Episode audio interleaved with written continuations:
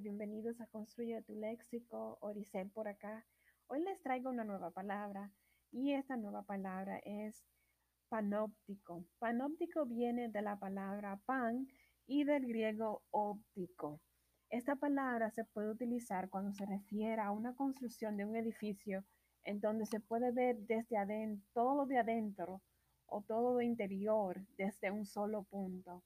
Esta palabra es una palabra estrújula la cual se acentúa en la antepenúltima sílaba, que viene siendo la no de panóptico. Panóptico para mí se refiere a que Dios, a través de su Santo Espíritu, puede ver todo de adentro desde, desde un punto. Y igual que puede ver todo del mundo desde donde Él está. Es fantástico ver esa, esa grandeza de nuestro Dios.